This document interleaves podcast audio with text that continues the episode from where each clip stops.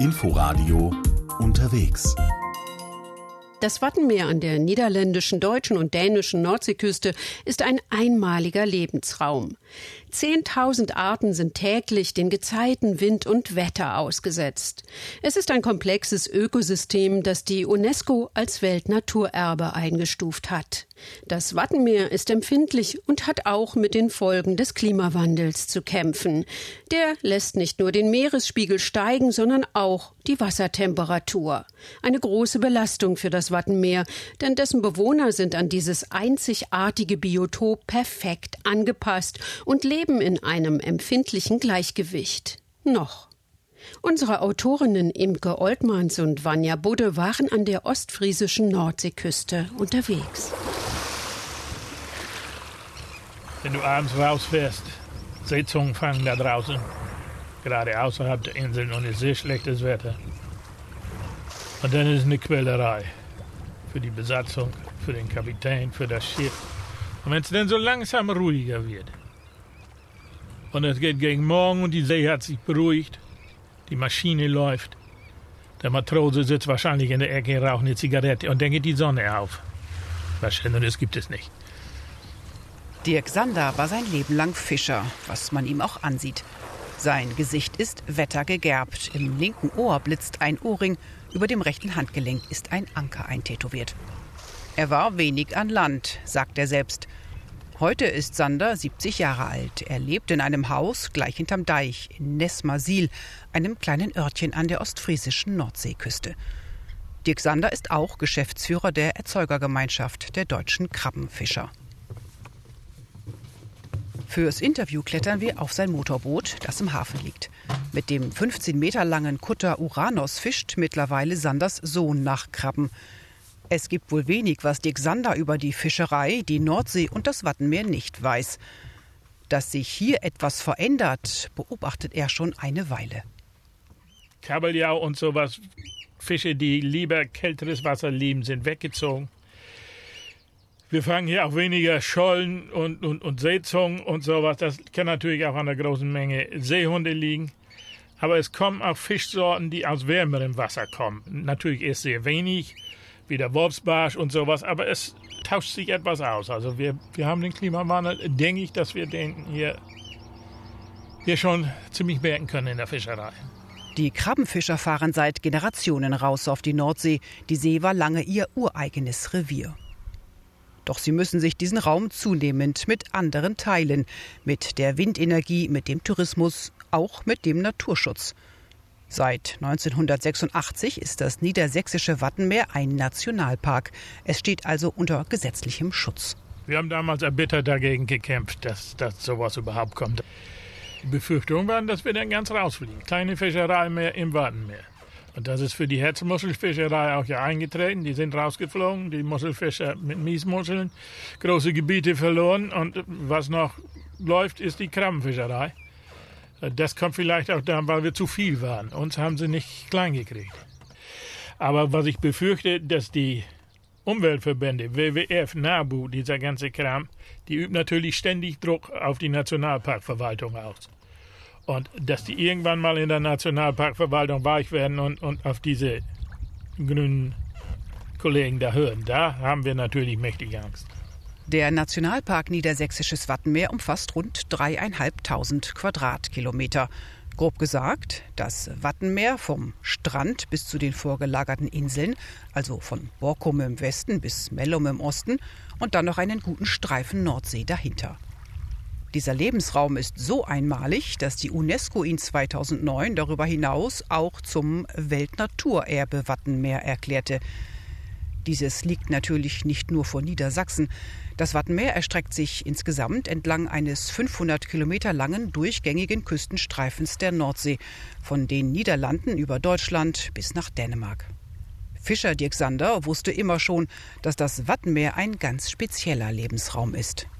Wir sind ja in der Natur groß geworden. Also als Kind sind wir hier überall rumgelaufen. Das Watt gehörte dazu und wir haben als Kinder schon Butt gefangen und wir wussten, dass es was Besonderes ist. Und wir sind ja heute noch stolz darauf, dass wir in etwas Besonderem uns bewegen.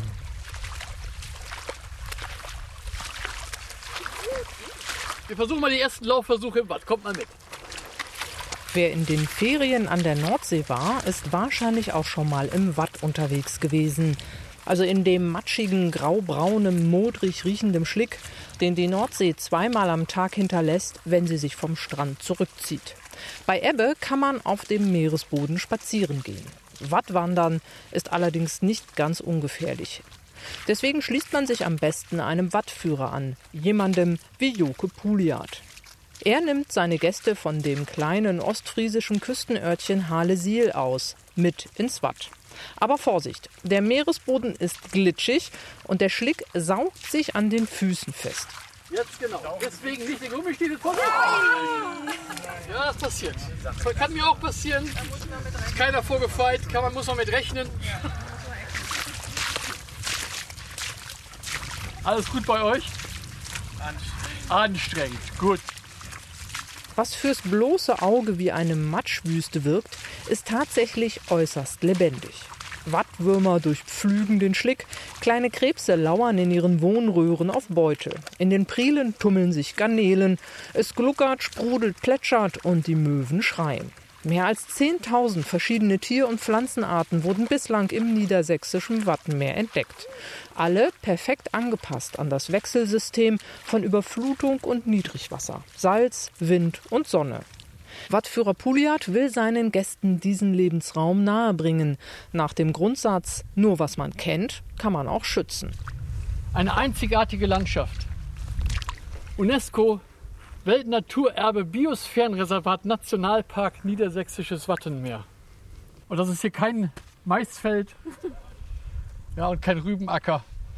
Es ist einzigartig und so soll es auch bleiben, geschützt durch ein Nationalparkgesetz. Und dann können wir auch vielleicht von dem lernen, was hier vielleicht auch passiert, einer ständigen Veränderung, dass wir uns anpassen müssen. Ja, und nicht umgedreht. Wie die Fischer bekommen auch das Wattenmeer und seine Bewohner die Folgen des Klimawandels direkt zu spüren. Der Weltklimarat IPCC hat in seinem jüngsten Bericht gewarnt, dass sich die globale Erderwärmung aufgrund des menschengemachten Klimawandels viel schneller vollzieht als bislang gedacht. Das Eis an den Polen und Gletschern schmilzt rascher und lässt den Meereswasserspiegel steigen, auch in der Nordsee und auch im Wattenmeer. Die Angst vor dem Klimawandel lässt sich auch an den Bauarbeiten auf den Deichen entlang der Küste ablesen. Der Weltklimarat sagt bis zum Ende des Jahrhunderts einen Anstieg des Meereswasserspiegels zwischen 60 cm und einem Meter voraus. Die Deiche werden deswegen vorsorglich um einen Meter erhöht. Hier in Halesiel ist er gerade auf acht Meter erhöht worden. Gebaut wird bei Wind und Wetter. Über den Zustand der Deiche wachen die einzelnen Deichverbände, an deren Spitzen die Oberdeichrichter stehen. An diesem Küstenabschnitt in Halesiel ist das Jan Steffens. Er steigt aus seinem Auto und klappt den Regenschirm auf. Ich lebe ganz gerne hier an der Nordsee.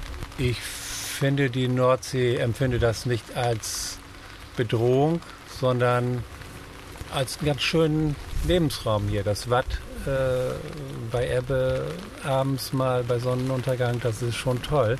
Und wir haben natürlich Sturmfluten, aber ich denke, dass die Deiche so im Moment doch ganz sicher sind, dass wir da uns keine Sorgen machen müssen.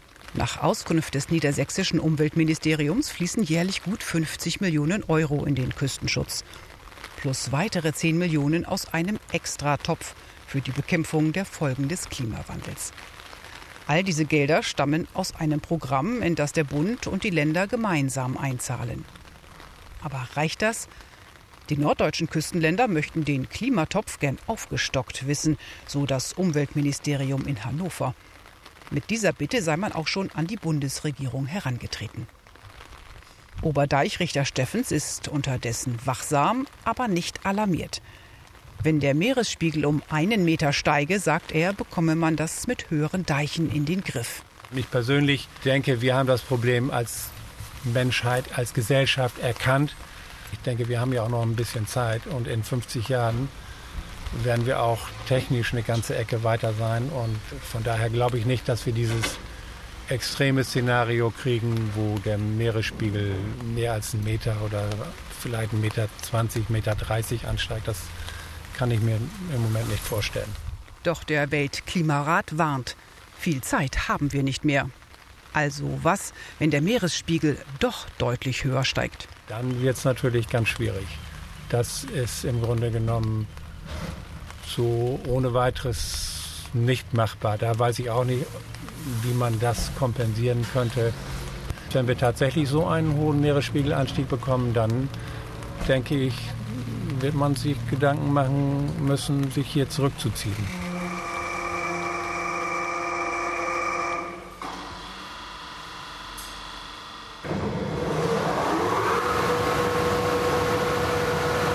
Wir sind hier im Siel- und Schöpfwerk in Neulinger Siel. Das ist eins von mehreren, das die Silach Edens betreibt. Und da sind wir im Pumpenraum und wir sehen gerade die zwei leistungsstarken Elektromotoren, womit das Wasser, falls das natürliche Sielen nicht funktionieren kann, auch hier mechanisch rausgepumpt werden kann in die Nordsee. Jan Janssen ist Obersielrichter an diesem Küstenabschnitt, also praktisch das Gegenstück zu Oberdeichrichter Jan Steffens. Wo dieser für die Deiche und den Schutz vor der Nordsee zuständig ist, kümmert sich Jan Janssen um die Siele und damit um den Schutz vor dem Regenwasser. Denn die Gefahr droht nicht nur von vorn, sondern auch von oben. Die ostfriesische Halbinsel ist flach und liegt niedrig. Die Entwässerung kann da zu einem Problem werden. Deswegen ist das Land auch von tiefen Gräben durchzogen. Diese Siele leiten das Regenwasser zur Küste ab, wo es durch die Siel- und Schöpfwerke in die Nordsee entlassen wird. Frage an Jan Janssen. Wie sehe die Region ohne Entwässerungsanlagen aus? Das Land wäre ein riesiger Sumpf. Mindestens die Hälfte Ostfrieslands würde eigentlich sehr lange Zeit unter Wasser stehen oder zumindest so nass sein, dass eine Besiedlung völlig unmöglich wäre. Allerdings klappt es mit dem Sielen, also mit dem einfachen Entwässern des Landes, auch nicht immer. Wenn Starkregen zu viel Wasser auf einmal ins Land schüttet, müssen in den Sielwerken direkt an den Küsten die Pumpen angeschmissen werden, um mechanisch nachzuhelfen, damit hinter dem Deich niemand nasse Füße kriegt. Dass es immer öfter wie aus Kübeln schüttet, das haben die Menschen hier an der Küste längst registriert. Sie sind auf der Hut und das praktisch 24 Stunden am Tag, wie Schöpfwerksmeister Jens Higgen erzählt. Dann haben wir dann so Ereignisse, wo wir dann auf, in einem Regenschauer oder an einem Abend 20 Millimeter auf einmal bekommen pro Quadratmeter und dementsprechend müssen wir dann auch nachts hierher und müssen dann auch pumpen. Aber reichen die Pumpenanlagen noch aus? Immerhin stammen einige von ihnen noch aus den 1960er Jahren, als das Land dünner besiedelt und das Wetter noch ein anderes war. Obersielrichter Janssen glaubt, dass leistungsfähigere Pumpen nötig werden. So, bei Janssen, dann gehen wir einmal an den Hafen. Auf geht's.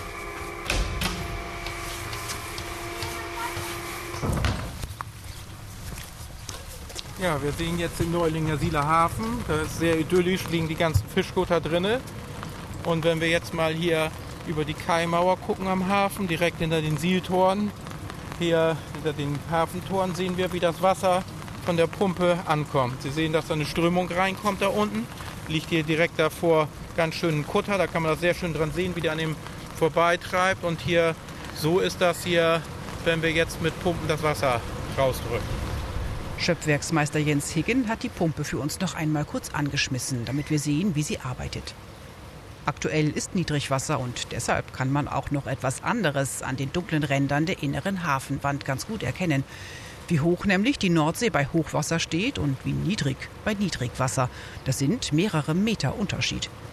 Tidenhub nennt man das. Bei Niedrigwasser ist es leicht zu entwässern.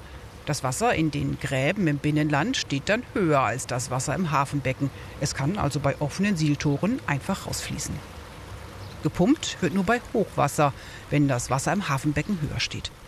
Und das ist das nächste Problem, das der Obersielrichter Janssen mit dem steigenden Meeresspiegel hat. Wenn der nämlich insgesamt immer höher liegt, wird auch das Niedrigwasser wohl nicht mehr so niedrig sein wie jetzt noch. Wenn sich aber der Tidenhub auch verändert, sodass das Niedrigwasser nicht mehr so tief abfällt. Und dann müssten wir dauerhaft pumpen. Und das wäre ein, das wär ein wirkliches Problem für uns. Da stellt sich die Frage, gibt es Ostfriesland vielleicht irgendwann nicht mehr? Und kann ein Obersielrichter sich das überhaupt vorstellen? Das ist eine sehr schwierige Frage. Also wir hier leben wir an der Küste und sind Küstenbewohner und Ostfriesen. Und die Ostfriesen kämpfen, soweit ich weiß, schon alle Generationen immer, damit sie ihr Land hier bewohnbar halten. Ich bin ja Obersielrichter, der kommt hier aus dem Mittelalter heraus. Da haben die sich das Recht erkämpft, die freien Friesen, dass sie die selbst gewählt haben, weil das ein wichtiger Posten für sie war. Also so lange geht das schon. Wir wissen natürlich aus Dokumentationen, dass selbst hier bis zum Alpenland mal ein Riesenmeer gewesen ist dann, dann haben wir natürlich verloren. Damit es so weit nicht kommt, werden die Pumpen hier an der Küste des Wattenmeeres in Zukunft wohl öfter anlaufen. Imke Oltmanns und Vanja Budde waren unterwegs an der ostfriesischen Nordseeküste. Wir hören uns in der nächsten Woche wieder. Bis dahin verabschiedet sich am Mikrofon Tina Witte. Inforadio Podcast.